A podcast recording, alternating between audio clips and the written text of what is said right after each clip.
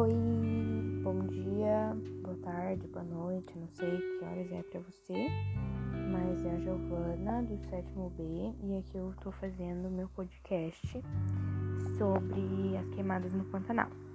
Então é isso. O Pantanal registrou 2.534 focos de incêndio no primeiro semestre de 2020 um aumento de mais de 150% em relação ao mesmo período do ano passado, segundo os dados do Instituto Nacional de Pesquisas Espaciais, o INPE. Análises do Instituto Centro de Vida, focado somente na posição do Pantanal situada no estado de Mato Grosso, apontam um aumento de 530% no número de focos de calor no primeiro semestre desse ano, em comparação com os seis primeiros meses do ano anterior. Mais da metade das áreas em chamas se concentram em propriedades privadas.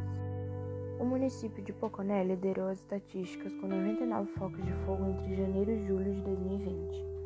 Em 2009 foram contabilizados ali apenas três focos de incêndio. O fogo no Pantanal também queimou como nunca em setembro. Até o dia 22 haviam sido registrados 5.820 focos ativos, um recorde histórico para um mês, de acordo com dados do INPE. O pior setembro até então havia sido de 2007, com 5.498 focos registrados. Estima-se que o fogo já tenha destruído cerca de 20% da vegetação pantaneira, afetando significativamente as populações de várias espécies animais. A Amazônia também enfrenta um período crítico de queimadas de 1 de janeiro a 22 de setembro. Foram registrados mais de 27 mil focos de calor, superando as cifras dos anos anteriores.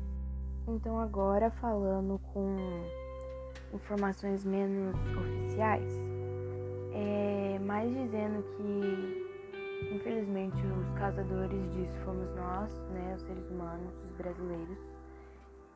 Então, o Pantanal é um ecossistema muito importante para o Brasil E também esse fogo não deixou em risco, risco só as nossas, nosso Pantanal, como também deixou muitos animais, várias espécies, que a gente não sabe nem exatamente a quantidade de animais que ficaram em risco e morreram por causa disso.